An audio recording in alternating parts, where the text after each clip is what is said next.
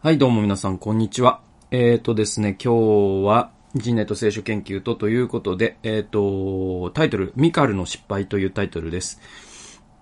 えー、第2サムエル記の、えー、6章の16節です。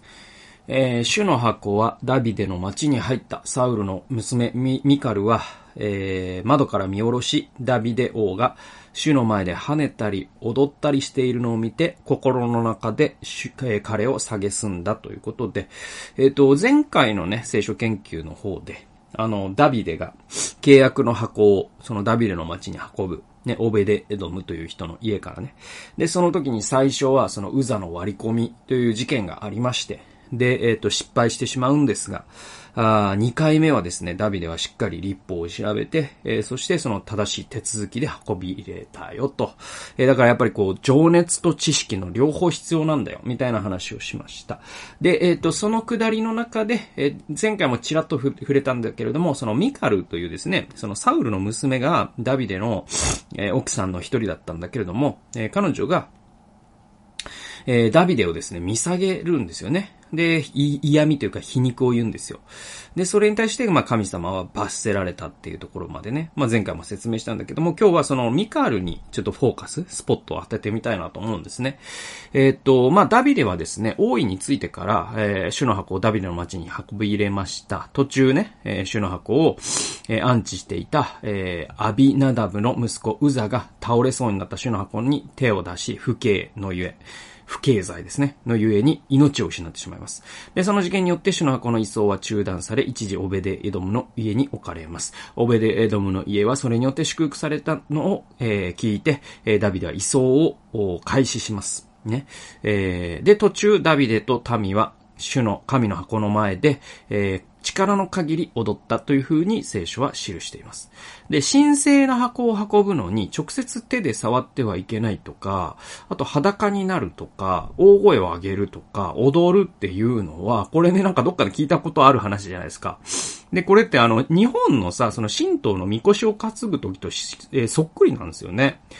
で、これって、だから本当に不思議で、うんと、だからね、なんか、まあ日本いろんな祭りがあるから一概に言えないけど、でも基本的にはその神社のにみこしを担ぐときってなんかこう、えっ、ー、と、なんか輪っかの中にその木を通して、それはやっぱり直接触らないためですよね、ご神体にね。で、あとなんか裸になる、男たちが裸になるとか、あと踊るとか歌うとか大声出すとかっていうのも、なんかこの時のダビデの姿とそっくりで。で、まあこれなんか僕、なんかその、日遊同祖論みたいなものを唱えるつもりはないですけど、ただ、そのイスラエルの文化がシルクロードを通って日本に影響したのか、あるいはその文化人類学的にまあ、この種の宗教的ルーツっていうのがどうしても似てくるのかっていう、どっちなのかわかんないんだけど、どちらにしても、そのダビデが劣った理由とか、ウザが死んだ理由っていうのは、神道とか、その神道の祭りというものに親しんだ日本人にはすごく理解しやすいんじゃないかなと思いますよね。神聖なものにし、ね、えー、触れてはならないっていうこととか。だからまあ、この辺って僕もね、その人化、文化人類学者でもないし、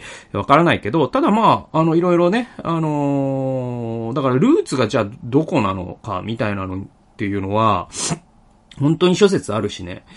あと、その、原神話とかあるんですよ。で、なんだけど、うんと、例えばさ、僕、やっぱり、えー、このことでいつも思い出すのは、なんか、あれなんですよね。あの、ライオンなんですよね。その、ケルビムってあるじゃないですか。で、ケルビムがあって、で、そのシンガポールにはマーライオンとかがあって、で、沖縄にはシーサーがあって、で、日本には狛犬があるっていう、これって多分同じものだよねっていうのはもう、なんか別に文化人類学者じゃなくてもわかるんでとすると、やっぱりなんか、あの、その、ユーラシア大陸っていうのは、その相当我々がその遣隋使とかね、いう形で、その交流があったと、その資料によって認知する前から、やっぱり交流はあったんだよね。で、日本が、ね、イスラエルに影響を受けたのか、また日本がイスラエルに影響を与えたこともあったかもしれないし、とかっていうのは想像すると楽しいなっていうのは確かにありますよ。うん。えー、っと、次、次読んでいきますね、続きをね。まあ、これはちょっとサイドトラックなんで。で、踊るダビデを見て、うんと、サウルの娘でダビデの嫁のミカルは彼を蔑んだというふうに、えー、聖書には書かれてて、で、このことが聖書には大きな罪というふうに示唆されています。えー、なぜならその罰によってミカルは生涯不妊になってしまったからね。はい、ちょっと鼻を、すいません。で、えっと、彼女がね、どうしてダビデを蔑んだのかってことを考えることが非常に重要だと思うんですね。で、えっと、父の王権がダビデに移ったというのは、まあ、夫とはいえ、複雑な心境だったのではないかっていうのがまず推察されるんです。だって、まあ、ミカルという人は、サウルの娘だから、で、サウルの娘だとすると、えっと、だから、ヨナタンの兄弟になるわけですよね。で、そういう立場の人が、うんと、父親が命を、ね、狙っていたダビデに、まあ、王権が移るわけですよ。で、その、ね、時にはその、なんだっけ、えっと、サウルのね、側近のアブネルだかな？えー、の、謀反とかっていうこともあったし、イシュボシュテというね、傀儡政権もあったし、で、まあ、ミカルとしてはその政略的な結婚だとはいえ、すごく複雑な気持ちだったかもしれないっていうのはあります。で、あとは、まあ、それもあるんだけど、やっぱより重要なのは、彼女が、ミカルという女性が生まれた時から王の娘なので、貴族なんですよね。で、えっと、まあ、この、ミカルの、えっと、なんだ？えっと、批判？ダビデに対する嫌味にももう完全に現れてるんだけど、彼女は何を、ダビデの何をね、蔑んだかというと、ダビデが庶民の出身の王だっていうことを見下してるんですよ。はい。えー、で、ダビデが庶民と共に、ね、この下々の者とたちと共に裸で踊っているということに関して、ミカルは最も批判を、激しい批判を浴びせています。で、それには案に込められている意味は、そのダビデが庶民出身の王であるっていうことを見下す気持ちもあったと思われるんですよ。で、えっと、まあ、じゃあ、サウルは庶民出身じゃないかというと、サウルも庶民出身なんだけど、でも、ミカルの代っていうのはもう一個下、下るから、やっぱりこの、有力政治家の娘じゃないですけど、あの、そういうメンタリティになると。で、そうすると、その同じ世代のダビデは、単なる、ね、あんたの、私の親は王、王だわよと。あんたの親は何なの？みたいな。ね。何でもないでしょ？みたいな。えーエッサイ、エッサイって誰かしら？みたいな。えー、そういうね、見下す気持ち、生まれが違うのよ、私たちは。みたいな気持ちもあったと思われるんですよ。それはそのミカルの発言から類推できるんですね。まあ、いずれにせよ、ミカルというのは、ダビデの行動を蔑んだんです。で、このことは神様を悲しませました。で、えっと、まあ、聖書がここに記してある通り、夫婦間では、まあ、内面のことっていうのが非常に、えー、大切になるんですね。でね、えまあ、ここを僕が読んだ時に一つ思い出した新約聖書があって、それはその、夫たちを妻を愛しなさい、えー、妻たちを夫を敬いなさいという箇所がありますよね。で、まあ、これに関してはもう、なんかそれ自体が一冊の本になってたりもするんだけど、あのー、まあ、夫というのは妻を犠牲的に、キリストが愛したように愛しなさいって書かれてるから、これはもう自分の命とか、自己犠牲をして、えー、妻を愛するっていうことを夫には、えー、聖書は要求してるんです。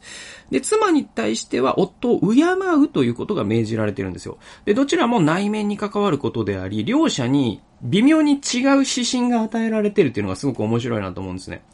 で、僕、これ確かなんか、その結婚のね、あの、他の動画で結婚について語った時に話したと思うんですけど、あのね、これ面白くって、あのー、夫は妻を、その自分を犠牲にして愛するっていうことが多分難しいんですよ。だからこそ聖書はそういう風に書いてるんですね。はい。で、えっと、それは感情表現がまず男性の方が苦手だし、あと、